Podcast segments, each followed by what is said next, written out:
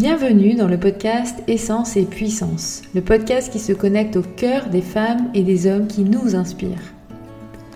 Je suis Anne Beaufreton, coach, mentor, stratège créative et intuitive, et j'accompagne les entrepreneurs, dirigeants, chefs d'entreprise et managers intuitifs et engagés d'aujourd'hui et de demain. Mes ingrédients pour cette jolie recette Mindset, essence et puissance. Chaque premier lundi de chaque mois, nous partons à la rencontre d'une femme ou d'un homme qui a, osé suivre le chemin de son authenticité et se réaliser avec essence et puissance. Parce qu'il n'est pas toujours si facile d'oser vivre ses rêves et de se réaliser, j'ai eu envie de parcourir le monde et de partir à la rencontre de femmes et d'hommes qui ont osé vivre et créer leur vie. Pour moi, Oser vivre la vie à laquelle on aspire est souvent une histoire personnelle, mais aussi une réussite collective, et elle prend tout son sens au moment où elle est partagée.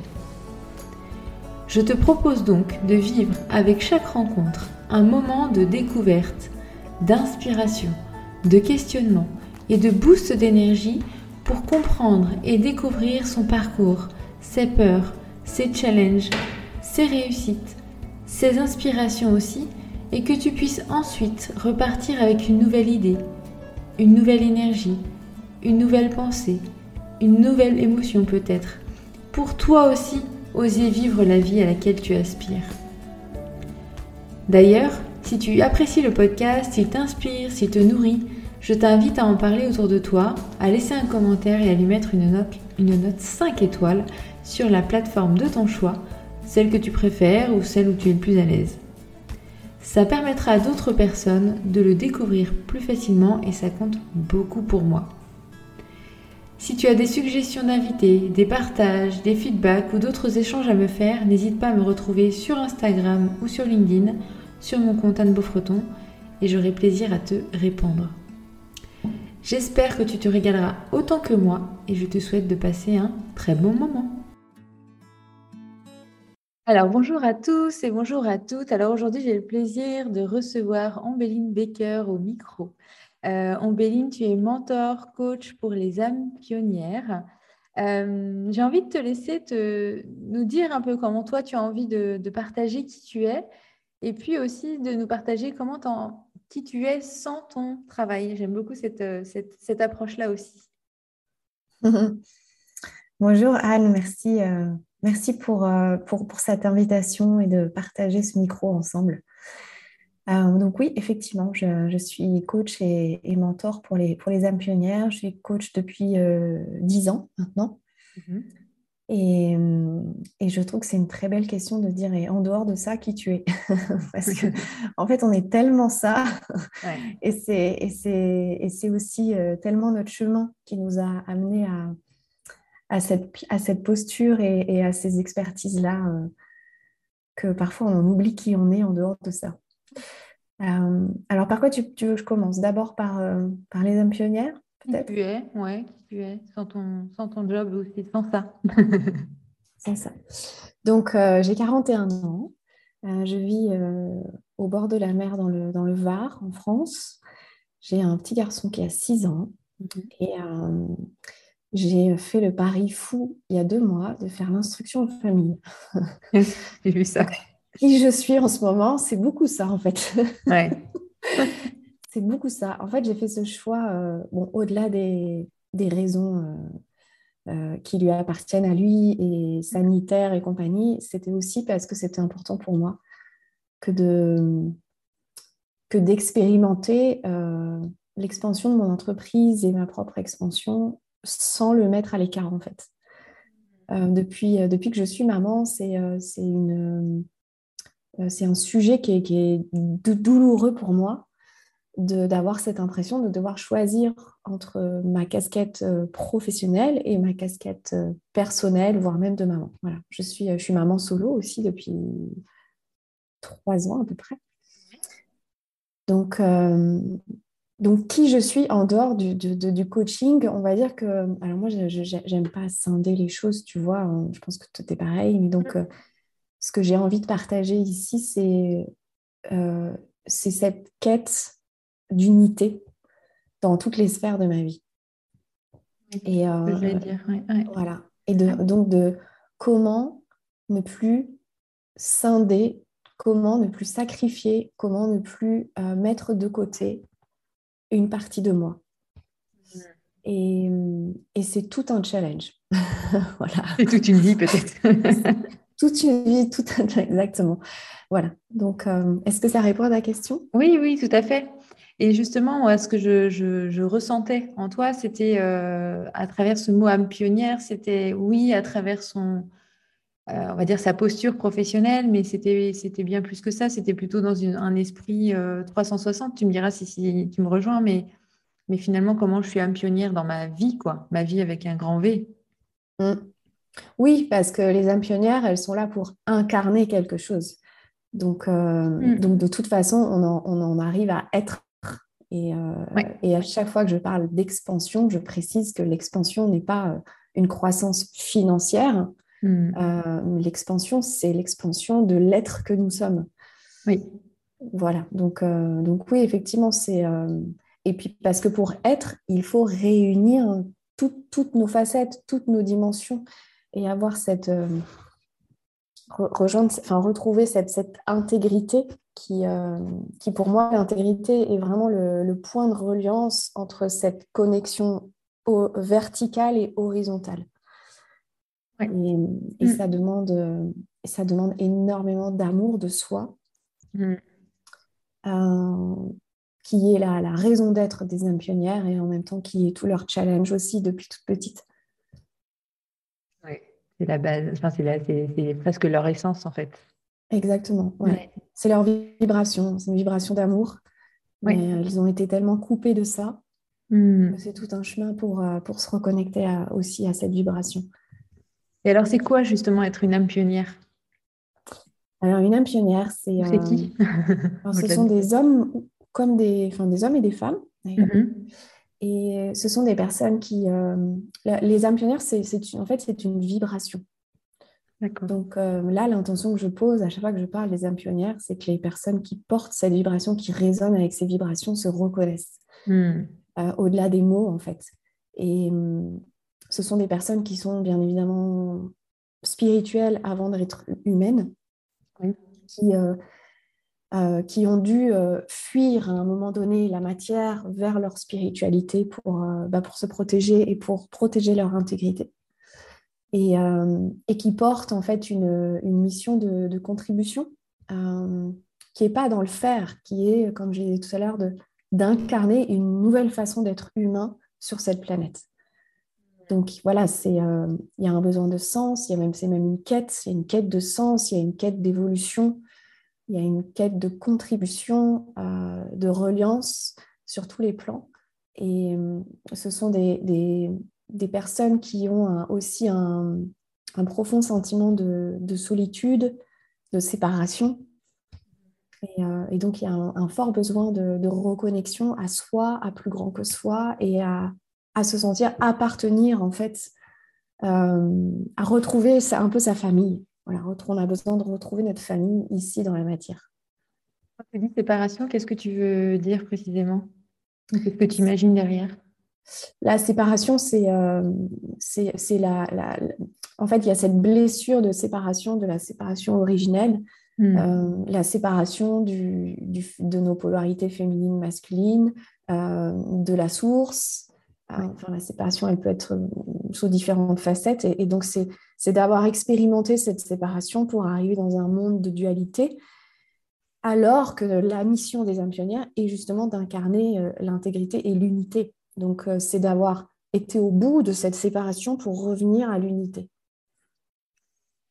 Et comment on se, et au-delà de comment on se, j'ai presque envie de te dire, comment toi, euh, déjà, tu t'es découverte âme pionnière et c'était quoi ton, ton processus pour, au-delà de l'incarner, déjà de se reconnaître en fait dans cette étape-là?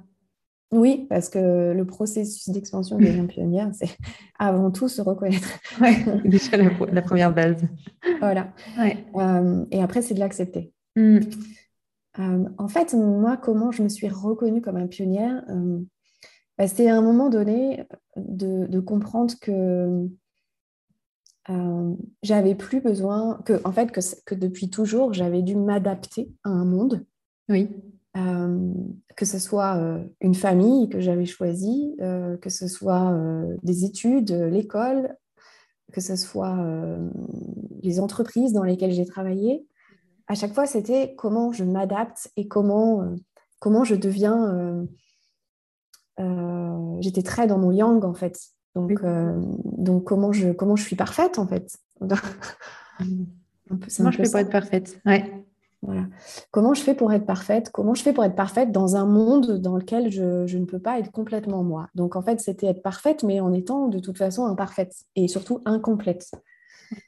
Et donc ça a été d'abord ça, le, le, le chemin de, de s'adapter à un monde qui ne me convient pas Comment on se sent à l'intérieur quand on, est dans cet euh, espace ou cette, euh, cette posture d'adaptation permanente dans différentes euh, sphères, différents lieux, différents espaces, différentes postures? Bah, on, est, on est sans arrêt dans un sentiment d'incomplétude, d'imperfection, de, on est toujours dans le manque, dans le pas assez. Dans...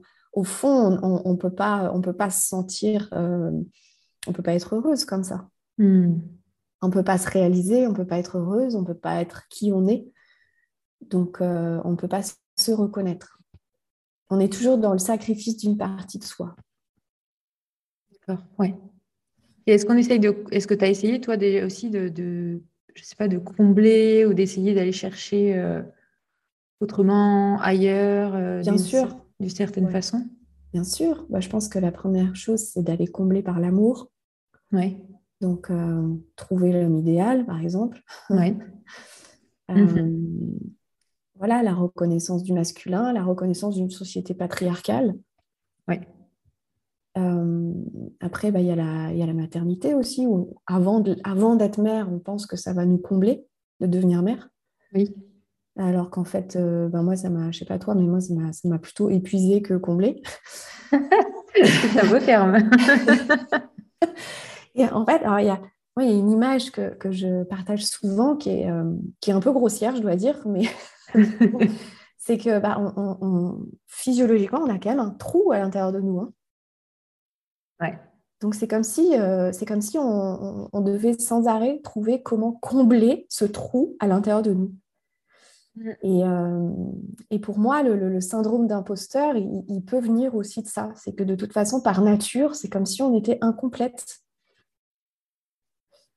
Oui, et imposteur presque par nature. Donc, enfin, exactement. Oui, c'est enfin, presque dans l'ADN en fait. Oui, exactement. Exactement. Ouais. ouais. donc, je ne sais plus quelle était ta question à la base. Je ne sais plus. Euh, mais c'était en fait, quelles, justement, quelles ont été tes, toi, tes, on va dire, tes étapes clés qui, parce que ce n'est pas du jour au lendemain non plus, on se reconnaît âme pionnière, mais tu vois, il y, a forcément des étapes clés qui sont venues nourrir ce parcours. Oui. Jusqu'à un moment donné où il y a vraiment cette, cette euh, vraie prise de conscience. Mais euh, oui, donc c'est ça, c'était C'était tout le, ce chemin où je, je crois devoir m'adapter. Oui. Euh, et puis je pense que c'était nécessaire en fait de devoir s'adapter. Mm-hmm. Sauf qu'il y a un moment donné où on se rend compte qu'on s'épuise, potentiellement passer par un burn-out. Alors moi, ça n'a pas été un burn-out professionnel parce que j'ai quitté l'entreprise, j'étais assez jeune, hein, j'avais bah, c'était en 2011, donc j'avais 31 ans. Donc là, c'est le moment où tu as fait ta, enfin, ton basculement sur l'accompagnement Exactement, ouais. Donc je l'ai fait assez jeune, j'ai fait ma première crise de sens à 30 ans. Oui, c'est ça. Euh, je me suis très vite rendu compte que bah, qu'il y avait plein de choses que j'aimais euh, dans le corporate, entre guillemets, hein, les grandes, dans les grandes boîtes dans lesquelles j'ai bossé. Mm-hmm. Il y avait plein de choses que j'aimais, mais, euh, mais que la vie, c'était pas ça, que, que, que j'étais tellement connectée euh, euh, au mal-être des autres et en même temps à leur plein potentiel non, non réalisé, mm-hmm. que, que ça créait beaucoup de frustration en moi. Et, et puis c'était aussi, je, c'est impossible pour moi de m'adapter à un système qui pour moi n'a aucun sens et dans lequel je ne peux pas être épanouie. Mhm. Donc ça a été une, grosse déception en fait euh, de tout ce milieu de l'entreprise assez tôt. Et, j'ai fait le choix d'en sortir tout de suite parce que je me suis dit, euh, il n'y a que toi en fait aujourd'hui. Euh, tu n'as pas d'enfant, tu n'as pas de grosses responsabilités, donc c'est le moment en fait. le moment d'aller dans, une autre direction. Enfin, en tout cas, celle qui correspondait mieux à ce moment-là. Exactement. Et mm. euh, voilà, donc j'ai fait, un, fait un bilan de compétences à l'époque. D'accord. C'était encore la mode à l'époque, le mm-hmm. bilan de compétences. et, et puis c'est le bilan de compétences, parce que j'ai fait un bilan de compétences en disant euh, j'aimerais devenir naturopathe et créer un lieu euh, holistique. Ouais. Et puis en fait, j'en suis ressortie avec le coaching. D'accord, ok. Voilà. Donc euh, ça a été pour moi la première fois que j'ai mis le mot coach sur un potentiel métier qui, qui me ressemblait. J'y avais jamais pensé, je n'avais jamais vraiment, je m'étais jamais vraiment posé la question de savoir ce que c'était d'être coach. Oui, à ce moment-là, c'était moins, moins euh, connu aussi. oui, tout à fait, c'était moins connu. L'accompagnement, oui, mais coaching, c'était encore quelque chose d'assez inconnu. On connaissait les thérapeutes et les psys, en mmh, gros. C'est ça. Ou les coachs, en... les coachs de dirigeants. Oui. Mmh. Ou les coachs sportifs. Mais, euh, mais l'accompagnement tel qu'on le connaît aujourd'hui, oui, il n'existait pas encore. Mmh, donc, donc je fais aussi partie des pionnières du coaching. Oui, c'est clair. et en ligne, euh, et en ligne en plus. Et, en ligne, oui, parce qu'il y a dix ans, euh, on n'utilisait pas les réseaux sociaux pour, euh, pour notre visibilité. je me souviens encore d'avoir des, tu vois, d'avoir des flyers, d'envoyer des flyers par courrier postal. Tout fait. On mm. faisait des réseautages, enfin voilà. C'est ça. Et on y revient un peu d'ailleurs, je trouve. Oui. On revient un peu à ces stratégies d'il y a 10 ans. Tout à fait. Ça fait du bien donc, aussi. Donc, ça, a été. Ouais, exactement. Le besoin de, revenir à des, à des basiques. Euh, donc, ça a été, tu vois, cette phase d'adaptation de, à un moment donné de dire non, en fait, je, ça n'a pas de sens pour moi que de m'adapter. Je suis là pour autre chose, je suis là pour créer autre chose. Et, euh, et surtout, ce qui était évident pour moi, c'est que j'étais là pour changer la vie des autres. En toute humilité, bien sûr, mais de dire il y a autre chose qui existe. Et si, on, si chacun a un potentiel, euh, des, passions, euh, des talents naturels, c'est pas pour faire autre chose que ça en fait. Pourquoi on avait ça cette conviction intérieure qui était là ah, C'était pour moi évident. Je ne comprenais pas pourquoi il y avait autant de, personnes. Puis moi, j'ai bossé euh, plus de cinq ans chez Valeo, par exemple, qui est une, qui est une boîte qui est, très riche humainement, qui est très difficile, euh, mais qui est très, très riche humainement. Et je, je rencontrais des, dizaines et des dizaines de personnes qui avaient un potentiel énorme, qui avaient des passions extraordinaires, mm-hmm. Mais qui vivaient ça en dehors de, de leurs 8 à 10 heures par jour. Quoi. Oui, ouais. Et pour moi, c'était un non-sens total. D'accord. Voilà, donc ça, oui, pour moi, c'était clair, euh, c'était clair à, 30 ans et ça a toujours été clair puisque euh, quand j'étais euh, petite, euh, à 4 ans, j'ai décrété que je voulais devenir danseuse étoile. Hmm. Donc, tu vois, ce, cette, ce côté visionnaire et, et, d'avoir, d'avoir une passion, un désir, et que de toute façon, tout doit converger dans ce sens-là, finalement, je, je l'ai toujours eu. Déjà, ouais. ouais. Et puis, tu l'as fait après, tu as fait de la danse Ouais, j'ai fait 15 ans de danse. Ouais. J'ai fait 15 ans de danse j'ai passé trois fois le concours euh, d'entrée à l'Opéra de Paris euh, à 7, 8 et 9 ans et je l'ai loupé les trois fois. D'accord. je ne serais pas là. Et je t'avoue que je suis très heureuse de, l'avoir loupé. C'est venu nourrir euh, ce qu'il y avait à nourrir à ce moment-là, en tout cas. Voilà, bah, j'étais très, dans, très yang aussi, hein, hmm. dans l'exigence, la discipline, le contrôle. Voilà, l'excellence. Oui la beauté aussi, l'esthétisme, l'élégance, la grâce, euh, mais en même temps euh, un milieu tellement, euh, tellement pourri de l'intérieur, en fait. Hmm.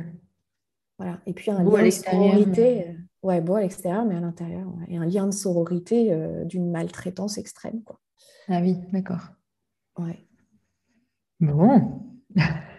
Tout, c'est bien, bien organisé finalement. bah oui, écoute, euh, on, suit notre, on suit notre destinée aussi, quelque part. Ouais, Et tu disais euh, donc sur ton parcours, donc, il y a eu ce moment de, donc, de passage, de, finalement, donc ça y est, je me lance dans l'accompagnement. Et puis, est-ce qu'il quel est l'autre, l'autre moment peut-être après qui, qui a été peut-être clé pour toi et qui, qui t'a permis de faire un autre pas Peut-être, on fait des pas tous les jours, on est d'accord, hein, mais euh, tu vois, dont tu te rappelles qui, qui a ramené comme un, moi j'appelle ça un, éveil ou un réveil, mais vers ce processus d'âme pionnière ou une compréhension? Ouais, en fait, c'est en tant, que, en tant que coach et en tant qu'entrepreneur aussi, parce qu'être coach, c'est aussi être entrepreneur. Mhm. Je ne l'avais pas réalisé tout de suite non plus. D'ailleurs, il m'a fallu deux ans pour réaliser ça. On ne le dit pas trop. Hein. Voilà, on ne dit pas trop. Et, et donc, en tant qu'entrepreneur, euh, j'avais ce besoin d'aller trouver euh, mon unicité, en fait. Oui. En tant qu'entrepreneur et en tant que coach. Donc, Mm. euh, ça a été une, une- une quête euh, jusqu'à ce que j'exprime ce- cette notion d'âme pionnière, en fait, jusqu'à ce que je trouve et que je reconnaisse et que je vois et que je dise Mm. cette, euh, cette notion d'âme pionnière, ça a été une quête d'unicité. D'accord. Et hum, aussi bien d'aller, euh, de faire ce, ce dépouillement euh, pour moi, Oui. Que de l'observer dans mes accompagnements. Parce que j'ai eu, en, en 10 ans de coaching, j'ai eu plusieurs positionnements. Euh, et, euh, et je pense que ces, ces positionnements, c'était pour, euh, pour peu à peu affiner cette vibration que je reconnais en moi et que je reconnais au travers de chaque personne que j'ai accompagnée depuis 10 ans, que ce soit des hommes ou des femmes, en fait. Oui, tu peux voir, le fil rouge maintenant que tu l'as euh, euh, reconnu. ouais, Mm. C'est ça, c'est d'avoir euh, d'avoir trouvé ce fil rouge et j'avais besoin de le retrouver parce, aussi parce que je me rendais compte que toutes les personnes que j'accompagnais, et ça s'est vraiment euh, amplifié ces trois dernières années, on va dire, Mhm. elles, euh, la majorité me, me disait ça, que, que dans mes programmes, elles avaient l'impression de, de, de retrouver leur famille d'âme. Oui. Et, et donc, ça a commencé à, à me questionner, tu vois, ça, Mm. en me disant, mais c'est fou qu'elles qu'elles- qu'elles vivent ça dans mes programmes et qu'elles ne le vivent pas ailleurs. Oui. Que moi, je ne le vive pas dans les, dans les coachings de groupe dans lesquels je suis, moi, je ne reconnais pas ça. Oui. Je ne me retrouve pas dans une famille d'âme.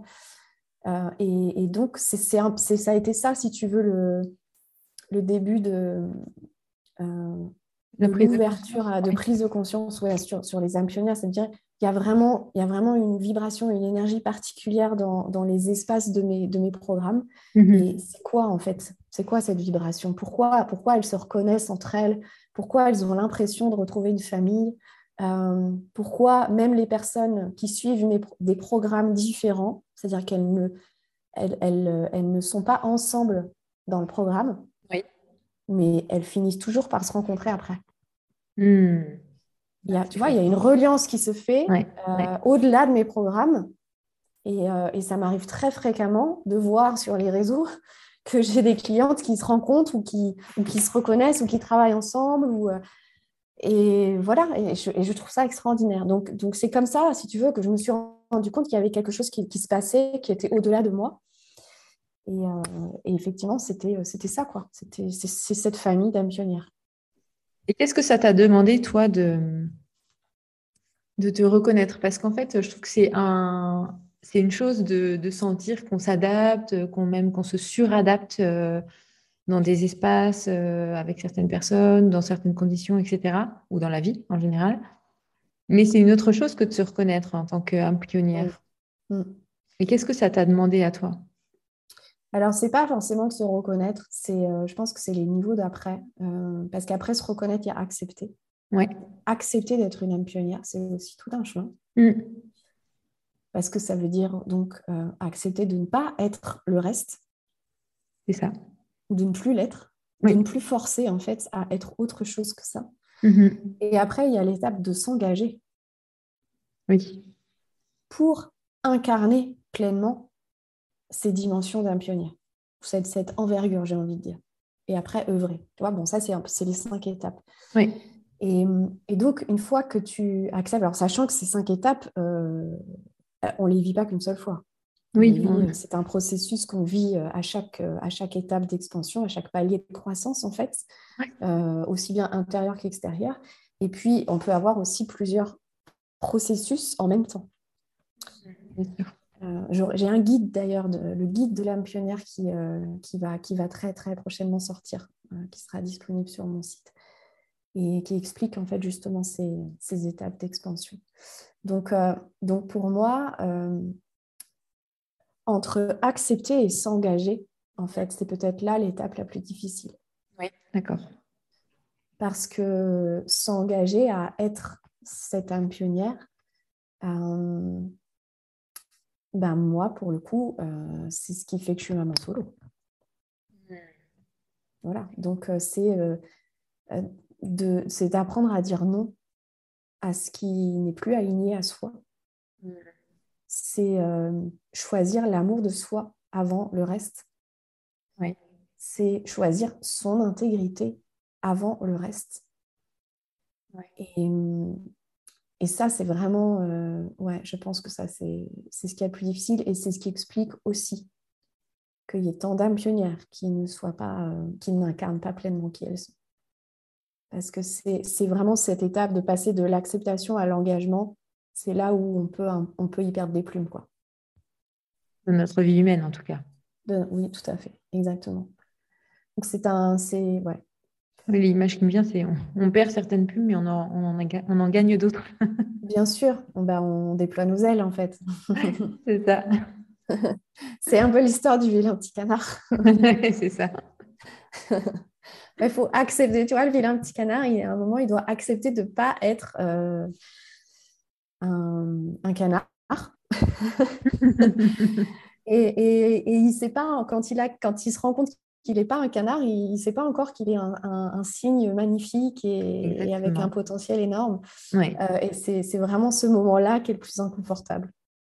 Oui, oui, je, parle souvent de, ce, de, ces, de, ce processus, tu vois, de, transformation où ben, on, laisse, enfin, on laisse mourir ce qui, doit, ce qui doit mourir, ou en tout cas on fait le mm. deuil. Et puis, puis ben là, alors là, c'est le moment le plus difficile parce qu'en fait, euh, on est dans le vide, on est dans le rien. Par contre, la suite, on ne la connaît pas non plus, quoi.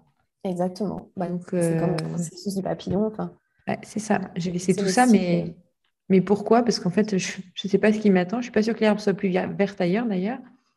Mmh. Mais, mais en même temps, je ne peux pas revenir en arrière non plus, en fait. C'est n'est pas possible. Même si je le voulais, c'est pas possible. Oui, parce que de toute façon, il y a un processus d'expansion naturelle. C'est ça, exactement. Mmh. Et ça, on peut, alors on peut quand même, euh, en tant qu'humain, on peut, on, peut, on peut chercher à le contrôler on peut chercher à le freiner. Hmm. Euh, mais à un moment donné, où, quand on est fait pour ça, on est fait pour ça. quoi. Oui, on peut choisir le rythme, hmm. Hmm, mais on y passe quand même. Exactement. Et puis c'est finalement, ça nous coûte plus de ne pas suivre euh, cet élan naturel. Oui.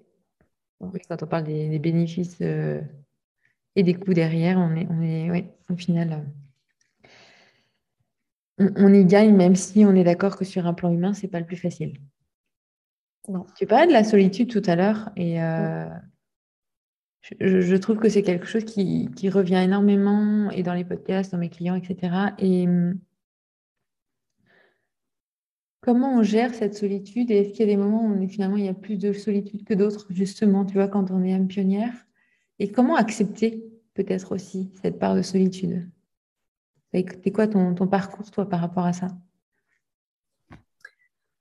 Ben, je, pense que, je pense que cette solitude, elle a été, euh, elle a été réelle, mm-hmm. euh, mais qu'elle est nécessaire, en fait. Elle est nécessaire pour, euh, pour reconnaître et accepter qui on est vraiment, pour, mm. pour s'ouvrir aussi à, plus grand que soi, pour cette, cette connexion spirituelle. Dans, dans, le milieu spirituel, on parle de la nuit noire de l'âme aussi. Oui. Donc, toutes, toutes, ces, toutes ces étapes spirituelles, elles sont nécessaires dans, dans, dans, le chemin vers soi, euh, dans la connaissance de soi et euh, pour les transcender, en fait. Donc, il y a une partie de la solitude qui, euh, enfin, qui est quand même nécessaire. Il y a aussi un collectif, je trouve. Aujourd'hui, en 2022, cette solitude n'est plus nécessaire. Aujourd'hui, on, est à un moment donné où, euh, où la reliance est indispensable. Et cette reliance, elle est aussi bien dans la matière, je parle, elle est aussi bien euh, de, s'entourer, de se réunir, de se rassembler avec des personnes qui, euh, qui vibrent comme nous, qui nous font du bien en fait, pas forcément que des âmes pionnières, mais des personnes avec qui on se sent bien, avec qui on peut être vraiment soi-même. Et, euh, et attends, j'ai oublié ce que je voulais dire. Le fait de la reliance de, par rapport à la solitude. Ouais, mais c'était cette reliance, donc aussi bien. Euh, tu disais qu'elle était nécessaire en 2022 dans le collectif, en fait. Ouais, mais j'ai complètement. Euh, écoute, c'est qu'il fallait peut-être pas que je le il y avait, donc il y a vraiment cette reliance dans la matière. Et, euh, et puis cette reliance à, cette reliance à soi. Voilà. Mais écoute, je suis là. Est-ce que ça parle pas juste, ça part pas justement de soi avant de partir, enfin, justement d'être dans cette reliance à soi et ensuite dans la reliance avec les autres, enfin, d'apprendre déjà à être dans cette reliance à soi? Oui, tout à fait. Mais enfin, c'est un, c'est un peu un truc qu'on fait main dans la main, quoi. C'est de, de toute façon, c'est l'autre qui est aussi miroir de soi et qui nous permet de, euh, de continuer à avancer sur notre chemin vers soi. Mmh, tout à fait. Mmh. La spiritualité, là, on n'en a pas parlé au tout début, mais elle a été dans ta vie euh, depuis toute petite ou euh, comment elle a fait sa, place petit à petit? Oui, la spiritualité, j'ai toujours vécu avec cette spiritualité, avec la connexion à l'invisible en tout cas. Dans, enfin, ma, maman m'a transmis de toute façon cette... Enfin, j'ai toujours cru dans, dans, des vies antérieures, dans les anges, les guides. On, a, voilà, on, avait cette connexion à l'invisible. Et, et la, peu à peu, la, conscience que, euh, que c'était l'invisible qui créait la matière. Euh, ça, ça a été un point de basculement dans ma vie. Euh, c'était en 2007. 2007 où j'ai pris conscience que que les choses se créaient d'abord dans l'invisible avant de se créer dans la matière. Et, donc, euh, ça a été pour moi vraiment un changement majeur dans, mes perceptions et ça m'a permis à ce moment-là, je pense réellement, de prendre mon leadership parce que, parce que j'ai compris que je n'avais pas à être victime de quoi que ce soit. Prenez le pouvoir sur, sur, sur ce que tu avais envie de vivre, en fait. Oui, et puis euh, je pouvais choisir en fait. Je hmm. pouvais choisir, je pouvais. Euh, je, n'avais pas à subir ni à être victime de, ce que je vivais dans la matière. Alors, même si, bon, bah, après, il y, a, une réalité, y a, bien évidemment, on n'est pas dans le monde des bisounours, mais, mais je reprenais effectivement euh, mon pouvoir. Oui. Hmm. Ok. Quand, quand, on est, en tout cas, quand on se reconnaît âme pionnière, ça change quoi dans, notre façon de, nous rendre, enfin, d'être visible? Tu sais, alors je voulais terminer sur, sur, la, parce que je pense que c'est important. Sur mon chemin spirituel, en fait, moi j'avais, euh, donc j'ai mes parents qui étaient séparés, donc je vivais la spiritualité chez ma mère, mais pas du tout chez mon père. Mm-hmm. Donc chez ma mère, il y avait ma mère qui était euh, très, euh, très plutôt connectée à la vibration angélique. Oui. et j'avais un beau-père qui lui était etc., mais avec lequel j'ai connecté à toute l'ombre de la spiritualité. Donc, au sein de mon foyer, j'avais les deux. Et, et ça, comment on grandit avec ça, ouais. Ouais, c'est ça, je pense que ça. Parce que j'étais beaucoup plus attirée par l'ombre de la spiritualité hmm. euh, que par le côté angélique, en fait. D'accord. Et, euh, et ça a été un peu le, fil conducteur de, mon chemin spirituel, que d'être aussi bien du côté lumineux que sombre. Et, euh, de voir comment, euh, comment réunir aussi ça en moi. Donc, euh, donc ça a été un, travail aussi d'aller d'aller reconnecter à des mémoires, d'aller faire ce travail de libération de toute l'ombre de ma spiritualité dans, voilà, aussi bien, aussi bien dans le transgénérationnel que dans d'autres vies.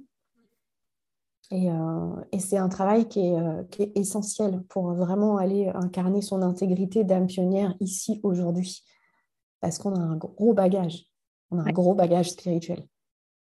Et en même temps, ça t'a permis de, de, donner tout de suite enfance et ces deux facettes, enfin cette conscience-là en tout cas, et du coup, cette compréhension, tu vois, je trouve qu'on n'en a pas, on l'a pas forcément, on le capte pas forcément très rapidement cette notion d'ombre. Oui. La spiritualité. Alors, alors ça, après, c'est moi aujourd'hui qui parle avec ce recul-là. Évidemment, ça m'a pris des années, des années, des années. Oui, de le conscientiser. voilà, pour conscientiser ça. Et, mm. ouais, Mais oui, de, vivre avec ça au, au quotidien, c'est. Voilà.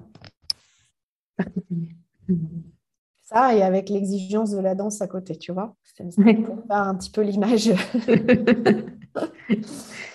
Ou il y, a, y a de l'adaptation. Ouais. Ou de la suradaptation même. Mm. Euh, oui, je repars sur la, notion de visibilité. Euh, qu'est-ce que ça change ou qu'est-ce que ça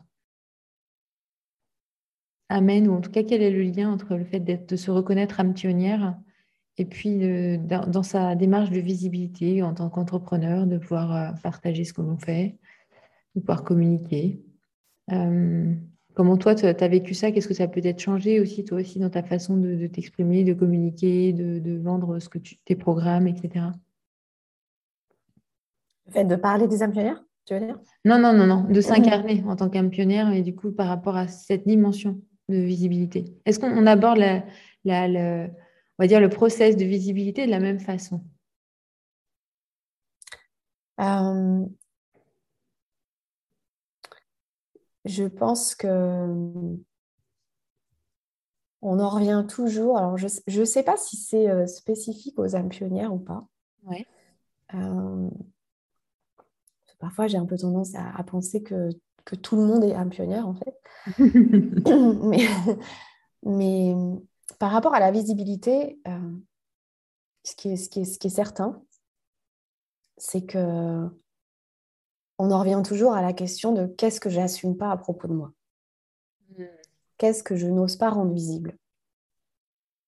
Et, euh, et, et, quand on creuse, on, on, on touche souvent à, à, une ombre, on touche souvent à, à des mémoires euh, ou à des, à des compétences qu'on n'a pas euh, réintégrées ou, euh, ou à, des aspects de notre chemin euh, qu'on voit comme souffrants ou maltraitants et qu'on n'a pas encore transcendé du côté lumineux. Voilà, donc en fait, la visibilité pour moi, c'est simplement une conséquence. Oui. Et euh, voilà. Après, c'est un vaste sujet parce que ça dépend si on parle d'âme pionnière, euh, entrepreneur, chef d'entreprise, ou si on parle de, leader euh, en, interne, par exemple. Oui, c'était plutôt par rapport à même ton parcours à toi, en fait, par rapport à la visibilité. Comment, comment tu t'es ah senti, comment tu l'as vécu? Enfin, J'imagine qu'il y a eu des, des changements aussi au fur et à mesure du temps et justement ton évolution personnelle. Oui, moi, par rapport à ma visibilité, oui, c'est ça. C'est euh, bah, à chaque fois, c'est vraiment. Euh, pour moi, ma visibilité, ce qui a toujours été important, c'est euh, d'être authentique. Oui. Voilà. Et je pense que depuis dix ans que je suis entrepreneur, je, communique et je, communique de façon authentique. Que mm. ce soit en ligne ou en présentiel, c'est la même chose pour moi. Oui. Je, me, je, me, souviens, je me souviens quand j'ai vécu à peu près cinq ans en Suisse. Mhm. Et donc, euh, en, en, Suisse, c'est vrai qu'il y, a, en tout cas à l'époque, il y avait encore beaucoup de distinctions entre la vie professionnelle et la vie personnelle. Oui.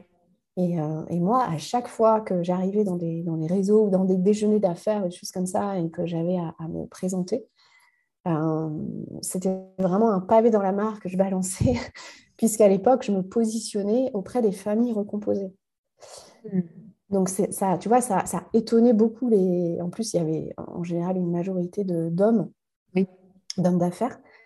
Et, c'était quelque chose d'assez inhabituel pour eux d'avoir une personne, une femme, une jeune femme, une française, qui, euh, qui vient adresser des sujets de la vie personnelle euh, dans, dans ce milieu des affaires.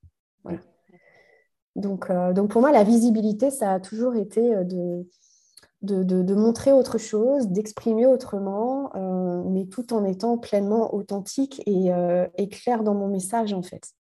Hmm. C'est ce message qui évolue.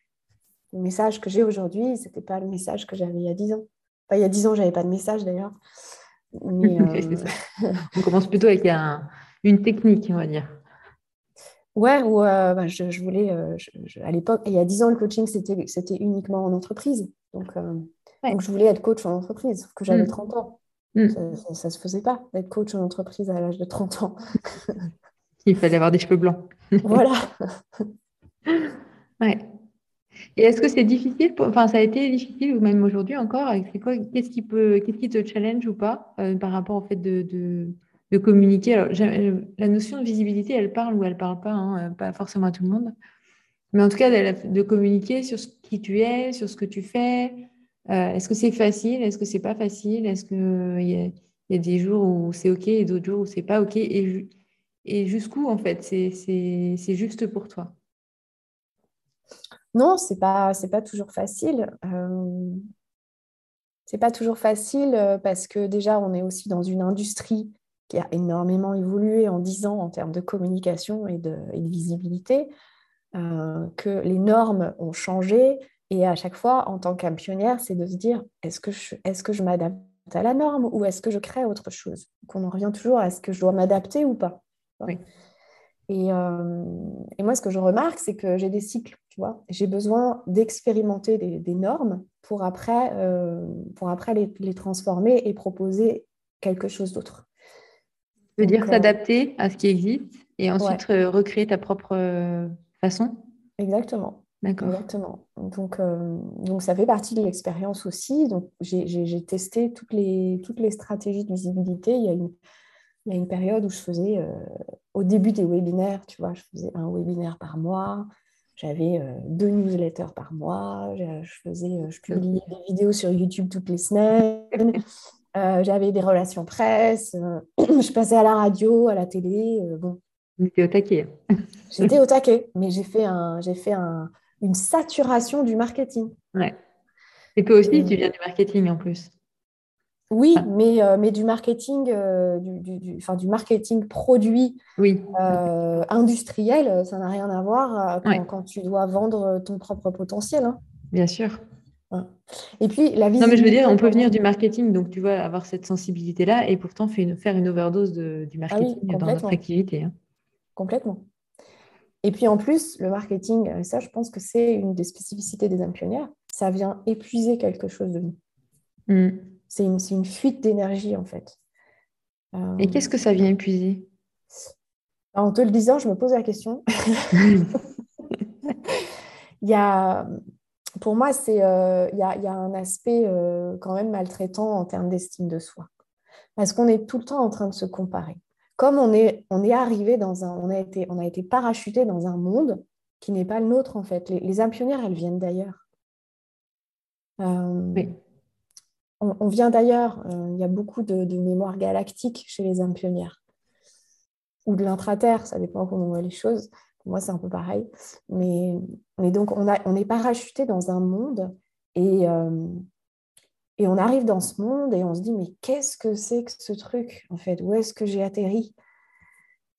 Et tout, tout, tout, ce côté d'adaptation dont on, dont on parle depuis tout à l'heure, euh, ben, on, le, on, le, retrouve aussi dans, dans, notre visibilité. Quoi. Et j'ai encore zappé ce que je voulais dire.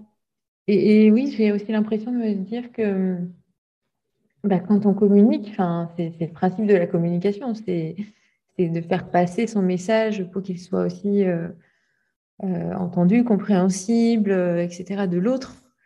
Et, mm. et, donc, c'est un gros travail d'adaptation pour le coup.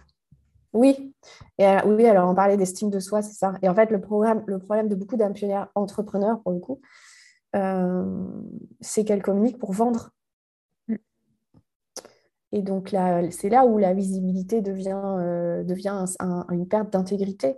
C'est qu'elles elles reviennent dans un schéma où elles doivent s'adapter à quelque chose au détriment d'une autre facette, d'une autre dimension. Donc, ça crée une, ça crée une perte d'énergie. Ça crée une faille, en fait. Voilà pourquoi c'est une. Oui, oui, puis, puis on, ça, ça rappelle euh, la dimension matière qui n'est pas toujours très, très agréable, en fait. Mm, c'est ça. Et donc, ça vient nourrir encore la croyance que pour être incarné dans la matière, je dois sacrifier une partie de moi.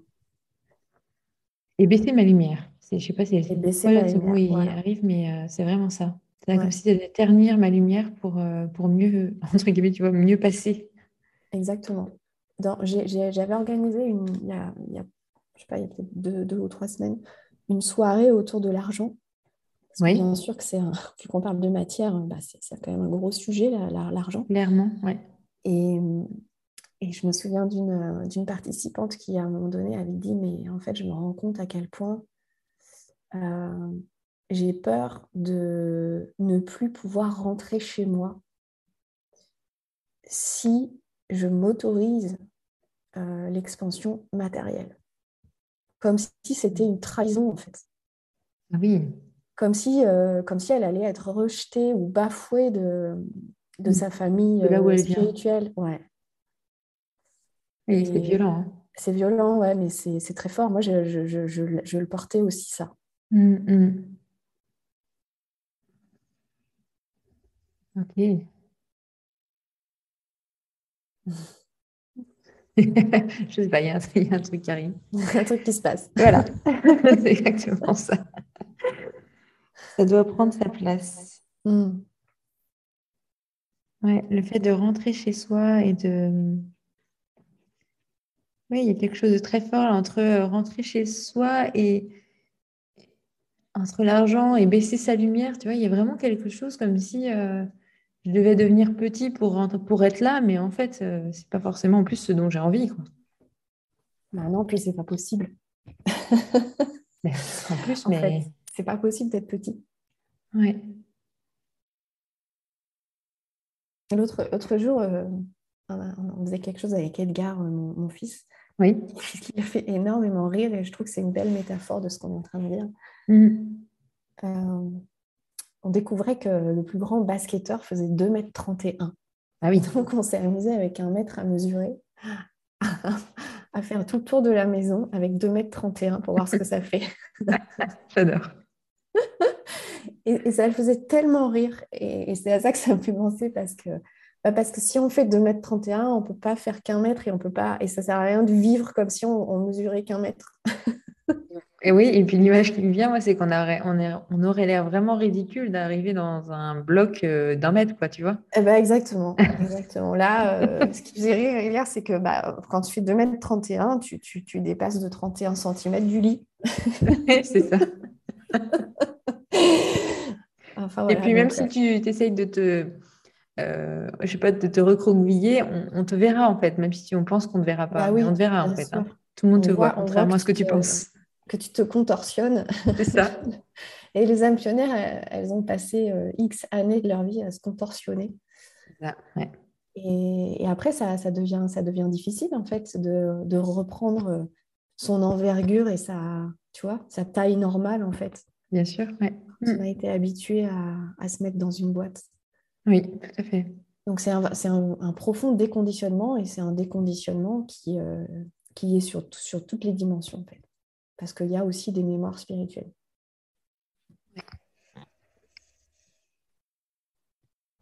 Et alors justement, si on, aborde le sujet de l'argent, oui. comment, euh, comment, j'allais dire faire la paix, c'est pas ça, mais comment créer le lien avec l'argent quand on cette notion de matérialité n'est pas, est pas très parlante, en fait, ou donne pas forcément envie, en fait, aux âmes pionnières. Mm.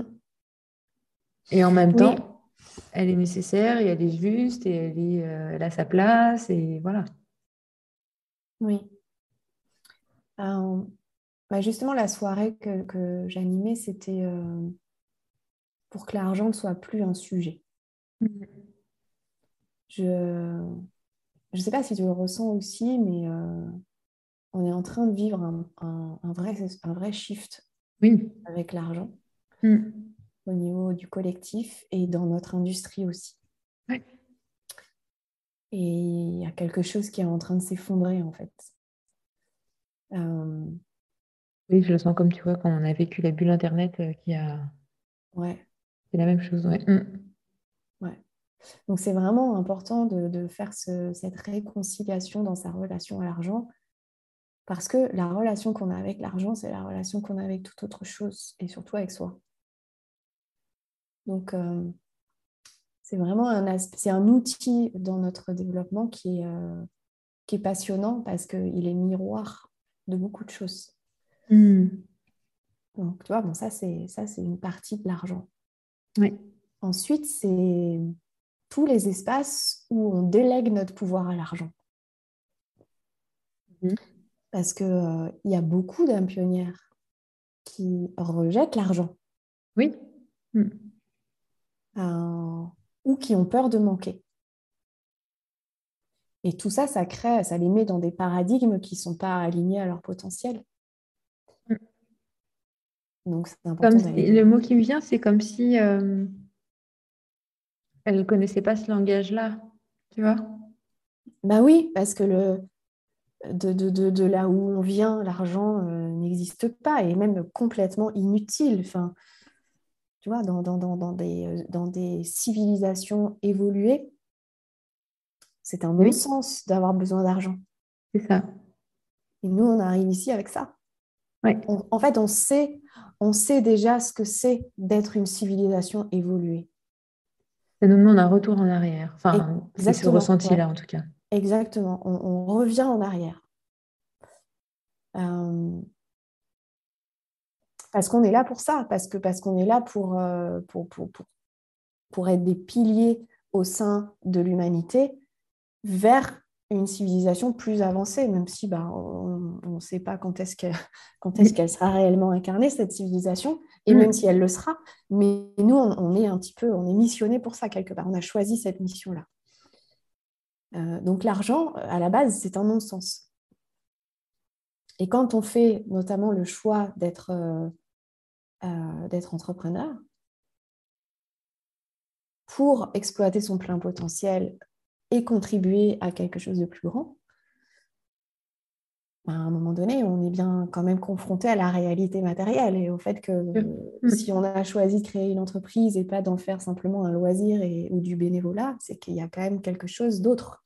Ça. Mm. Voilà. Donc, euh, c'est important, effectivement, d'aller euh, d'aller travailler sa relation à l'argent et, et ça revient, pareil, à chaque, à chaque palier. hein. Parce qu'à chaque palier, on se dit, euh, ben, je m'arrête là ou bon, ça sert à rien d'aller plus loin. Mm. Mais, euh, mais en fait, c'est jamais une question de, de, de montant ou de chiffres. C'est toujours une question de qui je vais devenir, en fait. Posture, ouais. Mm. Qui Mm. je vais devenir si je poursuis, si... euh, tu vois, peu importe qu'on parle de, de 10 000 euros, d'un million, de 500 millions, enfin, je j'en sais rien. C'est pas forcément plus challengeant sur les gros montants, hein. Enfin, ou ça peut l'être autant. Enfin, c'est la même, c'est la même, le même process au final. Ouais, c'est le même process et c'est en fait qu'est-ce que ça vient euh, activer comme résistance, comme croyance, euh, parce que qui ça devrait, qui ça va me pousser à devenir et que potentiellement j'ai pas envie de devenir. Mm. Oui, c'est comme ça que toi tu le vois, ce processus de transformation pour euh, se mettre en lien, en tout cas. Et ce lien entre soi et, euh, enfin, oui, ce que ça, ce qu'on devient et ce que c'est et en quoi l'argent est connecté avec ça. Ouais. Mm. Ouais, parce que en tant qu'âme pionnière, encore une fois, c'est voilà la vision que j'ai, voilà la norme que je connais aujourd'hui euh, quand on a de l'argent ou quand on n'en a pas. Oui. Et, et ce que ça révèle de moi. C'est-à-dire, moi, j'ai pas envie de devenir cette personne ou j'ai pas envie de le vivre de cette façon parce que euh, voilà les conséquences que ça peut avoir. Et, et donc, c'est tout ce chemin-là entre la- le constat qu'on peut faire qui crée euh, le rejet de ça ou, ou les peurs. Et après, le challenge, c'est de ne pas s'arrêter là, en fait. Et c'est de continuer sa transformation intérieure pour aller remettre les choses à leur place et pour aller reclarifier euh, vers quoi on a envie d'aller, qui on a envie de devenir. Parce que finalement, l'intention, c'est toujours ça, c'est devenir une meilleure personne, devenir encore plus qui je suis. En intégrant que l'argent te permet de, ou, ou est une résultante de. Bah, L'argent, euh, oui, puis c'est pas un sujet en fait qu'il y en ait ou qu'il n'y en ait pas.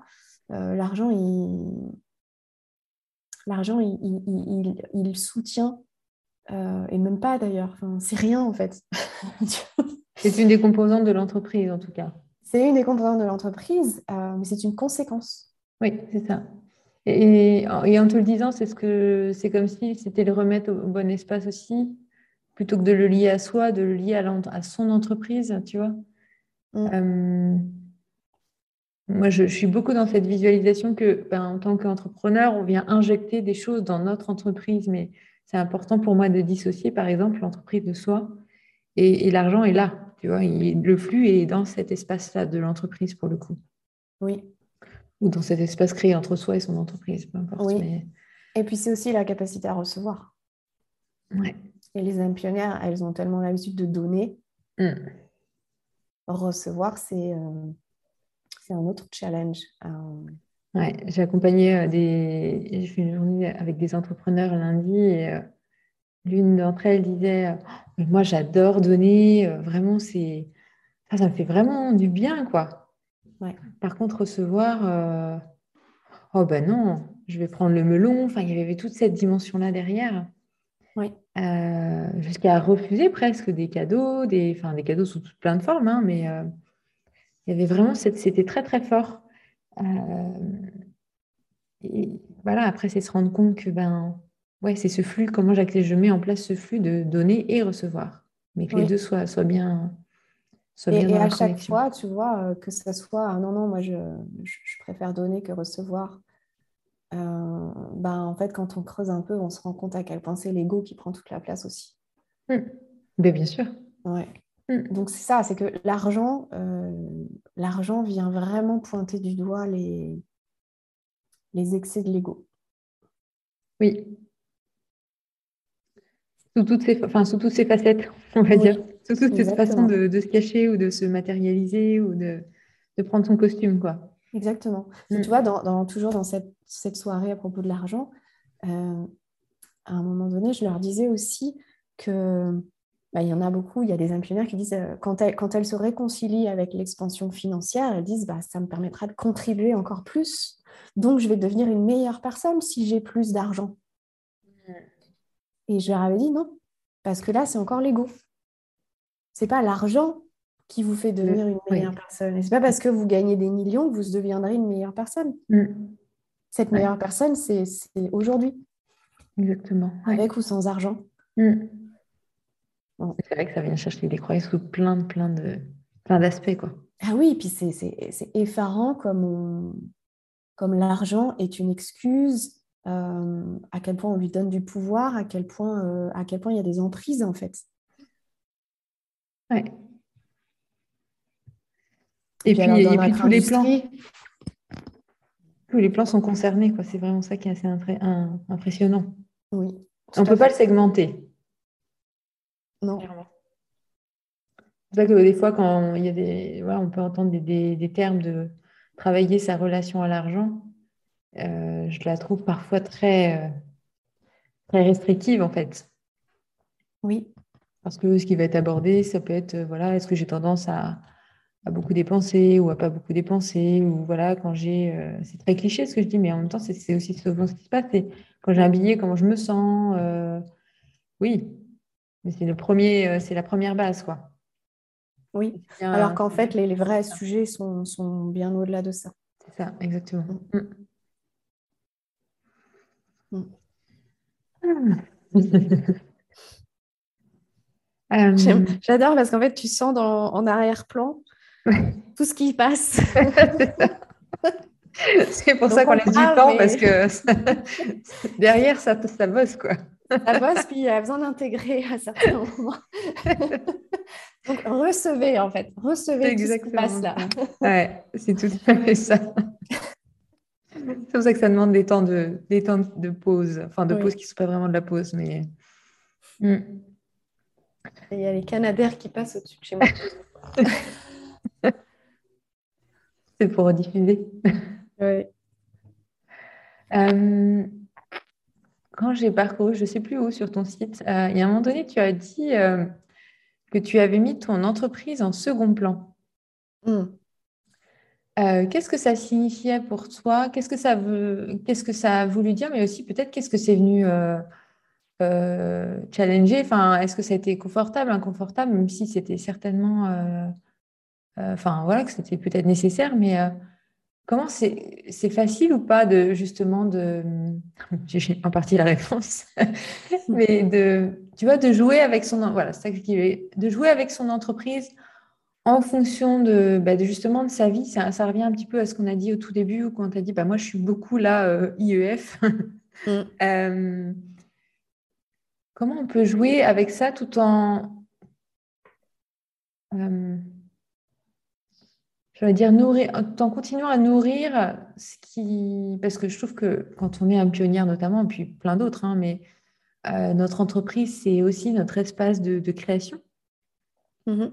Euh, donc comment nourrir tous ces espaces-là en même temps ou pas en même temps dans le déséquilibre, mais comment jouer avec tous ces aspects de vie? Donc, Comment toi tu as fait à ce moment-là? Euh, bah, En fait, notre entreprise, elle nous elle nous force en fait à recevoir. Mm. Et, donc, elles sont là les vraies résistances. Il, y a beaucoup d'âmes pionnières euh, entrepreneurs qui, euh, euh, qui ne veulent pas aller au-delà d'un certain niveau de croissance ou qui ne veulent pas incarner la chef d'entreprise ou la dirigeante, euh, la gestionnaire, tu vois. Oui. Hum. Et alors, il y a plusieurs choses dans tout ça. Il y a plusieurs choses. Il y a l'équilibre entre les polarités euh, masculines et féminines. Euh, surtout, d'ailleurs, il y a aussi de l'importance de, de, réfléchir à quel chef d'entreprise j'ai envie de devenir qui, qui, je, qui j'ai envie d'être en tant que chef d'entreprise. Donc, c'est toujours euh, qu'est-ce que j'ai envie d'incarner. Mm. Euh, mais euh, puis c'est aussi se rendre compte à quel point on est en train de brasser des générations et des générations et des générations au niveau du collectif par rapport à la place de la femme, par rapport à l'épanouissement de la femme, par rapport à, au fait que la femme travaille et s'émancipe et s'épanouise et soit heureuse. Et au niveau du collectif, c'est colossal. Ça fait combien d'années que la femme ne vit pas comme ça? Oui, c'est aussi conscientiser euh, son propre chemin, mais aussi tout le collectif qui nous entoure et que c'est tout ça qui, est nécessaire de transcender. Et oui, et les âmes pionnières, elles sont tellement reliées au collectif. Mm que quand elles agissent, elles agissent autant pour elles que pour le collectif. Tout à fait. Voire parfois même plus pour le collectif que pour elles. parfois, elles ne comprennent pas ce qui se passe pour elles, mais... Et oui, et donc c'est vraiment la conscience sur le collectif, ça, commence à faire sens. Ouais. Donc c'est vraiment important de, bah, de se rappeler ça, que mm. c'est pas facile, mais c'est normal que ce soit pas facile aussi, quand on voit euh, d'où on vient et tout mm. ce que ça vient remettre en question aussi dans notamment au niveau du transgénérationnel. Mmh, mmh, mmh. Tout ce que les femmes de nos lignées ont sacrifié, ne serait-ce que pour donner la vie. Euh, ne serait-ce que pour euh, l'image de leur mari. Énormément. Et euh, moi qui travaille aussi beaucoup avec euh, des clientes euh, expatriées, ah oui. Toi, tu l'as vécu aussi quand tu étais en Suisse. c'est, on rebascule dans des anciens, enfin, on renforce en tout cas des schémas qui sont encore latents quand on est dans son pays de naissance. Mais alors, ça s'amplifie version plus, plus, plus. version femme, femme d'expat. Oui, tout à fait. Mm.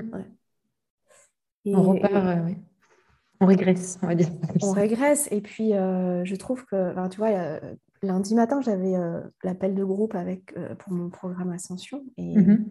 je leur partageais aussi que depuis deux mois, je, vis un profond, une profonde guérison. Mhm. et je me rends compte à quel point tout est en lien avec le patriarcat. Mhm. Donc, c'est tous les espaces. Et je, parle de ça parce que c'est un peu la réponse à ta question sur pourquoi mon entreprise est passée au second plan. Oui. C'est parce qu'en fait, euh, c'est le paradigme du patriarcat. Et pour, je pense que aussi bien pour, pour, euh, pour notre expansion en tant qu'impunnière, euh, être qui on est complètement, encore une fois, ce n'est pas une expansion matérielle, et aussi bien dans, au niveau du collectif, c'est-à-dire là où on en est dans le collectif aujourd'hui et ce qui est nécessaire pour la suite. Ça, on est en train en ce moment de vivre une profonde transformation du, patriarcat. Donc on est bien évidemment au, paroxysme de tout ça. Euh, mais qui dit paroxysme dit qu'en sous-jacent, il se passe beaucoup de choses. Et, euh, donc, euh, transcender aussi tout ce paradigme du patriarcat, ça ne veut pas dire le rejeter ou aller à l'encontre d'eux. Ça veut simplement dire, simplement entre guillemets, quels sont tous les espaces où je veux rester dans ce système patriarcal mmh. en tant que femme et même, même pour les hommes d'ailleurs. Mm. Parce qu'il y a encore des choses qui me servent, il y a encore des choses qui, euh, qui me permettent de rester, euh, euh, tu vois, le côté un peu princesse, le côté bah, femme, c'est plus facile d'être une femme dépendante que indépendante. C'est sûr. C'est plus facile, c'est plus facile parce que c'est un petit peu les habitudes qu'on a développées. Mm. C'est compliqué au niveau de notre intégrité, mais, mais c'est plus facile. Donc, c'est tout ça, en fait. Et, euh, et, je, donc, je partageais ça lundi matin avec le groupe Ascension, à quel point, euh, à quel point je vivais ça en conscience depuis deux mois. Et donc, si mon entreprise, ou chaque fois que mon entreprise passe passer au deuxième plan, c'est parce que je, me repositionnais dans ce système patriarcal. Oui. Voilà. Donc, ça peut être bien évidemment euh, la place du conjoint avant le reste ou euh, ses contraintes à lui. Pendant des années, j'ai eu l'impression de vivre la vie de mon conjoint euh, plutôt que la mienne. C'est. Euh, ce que j'ai, c'est tentaculaire, tu vois, comme si tu essayais de, de t'en extraire et en fait, ça, ça, t'englue, quoi. Ouais. ouais. Et, puis, et puis au-delà de ce que tu ressens, de ce que tu peux penser, toi, finalement tout le, tout le reste est, construit comme ça. Donc, c'est vraiment. Euh, ça demande une force extrême, en fait, de, de, de se positionner, de s'en défaire euh, ou de choisir, en tout cas, le lien que tu souhaites avoir. Quoi. Exactement. Et c'est pour ça que c'est pour ça que c'est important de se relier. Mm. Parce que sinon, euh, il y a des moments où on n'a pas forcément suffisamment de force pour aller au-delà de tout ça, en fait c'est un tel panier de crabes. On est dans la mer. Hein. Bah, elle est en face de moi. Alors, euh, c'est pour ça, ça doit aider. Donc, ouais, c'est. Et, et, alors, de baisse. Plus, euh, ce qui est encore plus pervers avec le mhm. patriarcat, c'est que les, les, femmes entre elles font en sorte qu'on reste dans ce système, dans ce paradigme. Oui, oui. Ouais. Mm. Donc, quand je dis se relier, et, notamment entre âmes pionnières, et bon, dans les âmes pionnières, il y a quand même toujours une majorité de femmes, mhm. Bah, c'est parce que c'est important d'être toujours entre. Les, les, femmes ne sont pas faites pour être seules, ni pour œuvrer seules, de toute façon. On est, on est relié au collectif, et c'est le collectif avant soi. Mais ce collectif, il faut qu'il soit soutenant. C'est ça, ouais. C'est ce qui me venait dans ce que, euh, dans ce que tu disais, c'était de, renverser le, le mode de fonctionnement initial et de passer sur un masculin soutenant, en fait, pour, à l'intérieur de soi et à l'extérieur, hein, sur les deux oui, aspects. Exactement. Et donc, cette, cette, euh, le fait de mettre son entreprise en arrière-plan, c'est aussi pour ça. C'est parce qu'on a euh, cette polarité masculine à l'intérieur de nous qui n'est pas alignée. Euh, et qui va plus être une perte d'énergie ou qui va être maltraitante envers nous-mêmes.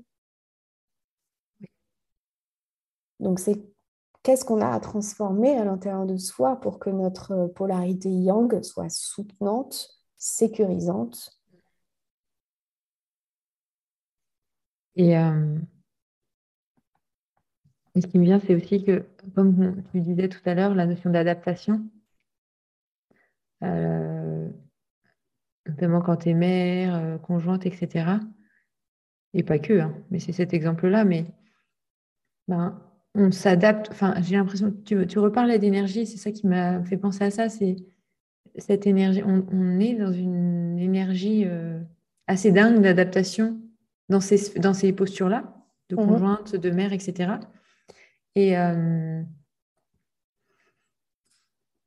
comme si c'était pas évident d'avoir ces fuites-là et ensuite de s'incarner en âme pionnière. Enfin, je sais pas si ça fait sens ou si ça te parle, mais euh, comme si dans ces postures, ça demandait une telle adaptation parfois. Mhm. Que du coup, quand on veut l'incarner vraiment de soi à soi, c'est pas si. Enfin, tu vois, comme s'il y avait l'énergie nécessaire était plus difficile à trouver ou je, ne sais pas. ça oui, comme ça. mais dans ces cas-là, c'est aussi parce que inconsciemment, on est dans, dans la perte d'intégrité.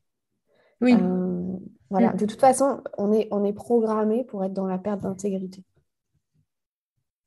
Hmm, C'est-à-dire que quand tu vas, voilà, quand, quand tu vas euh, vouloir aller dans, dans l'expansion d'un côté, tu vas aller dans la perte d'un autre côté.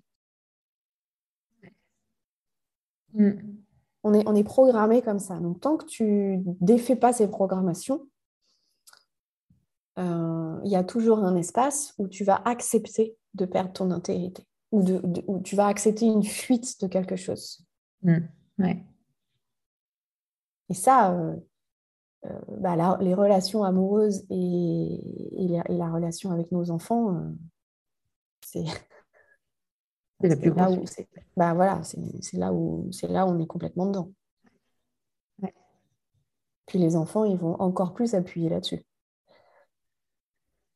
Et en même temps, ils ont aussi souvent cette dimension euh, d'adaptation, tu vois, à, leur, à, leur, niveau aussi. Donc, c'est assez intéressant comment, où ça nous emmène. Quoi. Mm, mm. Oui. Et l'effet miroir et, toutes les, toute la, tout l'apprentissage que ça amène et pour soi, finalement, peut-être pour son enfant à ce moment-là, mais finalement, euh, on s'en rend compte pour soi aussi. Quoi. Oui. Puis c'est, en fait, les enfants viennent toujours nous montrer là où nous, on n'est pas dans notre intégrité. Oui. Mm. Ils nous poussent. oui. Clairement. Euh, le podcast s'appelle Essence et Puissance. Je voulais savoir un petit peu ce que, ce que pour toi, ces deux mots, euh, comment ça résonne en toi ou comment ça résonne pas, justement. Peut-être que c'est très juste ou à l'inverse, pas du tout. Euh, et comment toi, tu vis peut-être ces deux énergies en toi et dans, dans, ta vie en général? Ça résonne complètement. Ouais. pour moi, c'est notre raison d'être, en fait. Hmm. d'incarner notre essence euh, et, notre puissance. D'accord. C'est notre raison d'être. En tout cas, on va dire que c'est la raison d'être des âmes pionnières. Oui. Eh bien, c'est une belle résonance. Bah, en fait, parce que pour, pour poser une question à l'inverse de ça, c'est qu'est-ce qu'il y aurait d'autre que ça finalement? Oui. Hmm voilà, c'est notre raison d'être. Mmh, mmh, mmh. C'est le pourquoi on est ici. Et le pourquoi on est. Pourquoi on est venu finalement. Oui. Et pourquoi, pourquoi il y a ce pont permanent à, à réaliser, enfin, ou à vivre en tout cas, entre deux. Ouais. Merci Ambéline. Est-ce qu'il y a quelque chose que tu voudrais euh, ajouter, partager pour, euh, pour terminer ce podcast ensemble, cette richesse de conversation, même, je dirais ben, Écoute, euh, te, te, remercier. Et puis, euh, ben, ça m'intéresse de savoir, est-ce que les, les, personnes dans ta communauté peuvent commenter ou s'il y a des questions ou des choses comme ça, où est-ce que, où est que je pourrais trouver ça et, leur répondre si nécessaire? Oui, bah, ça peut être intéressant sous les posts LinkedIn ou Instagram, par exemple. Oui. Euh, parce que je vais promouvoir à ces endroits-là. Donc, euh, hmm, donc euh, voilà, si vous avez des, des, questions, des commentaires, de savoir ne serait-ce que ce que vous avez reçu en fait dans ce podcast, hmm. c'est très riche pour nous de, savoir ça. Et vous pouvez notamment me, taguer aussi pour que, c'est agréable de toute façon. Ouais. voilà. Vraiment. Super. Voilà, puis merci Anne de contribuer, d'inspirer et, d'être l'âme pionnière que tu es. Merci à toi. À bientôt. À bientôt.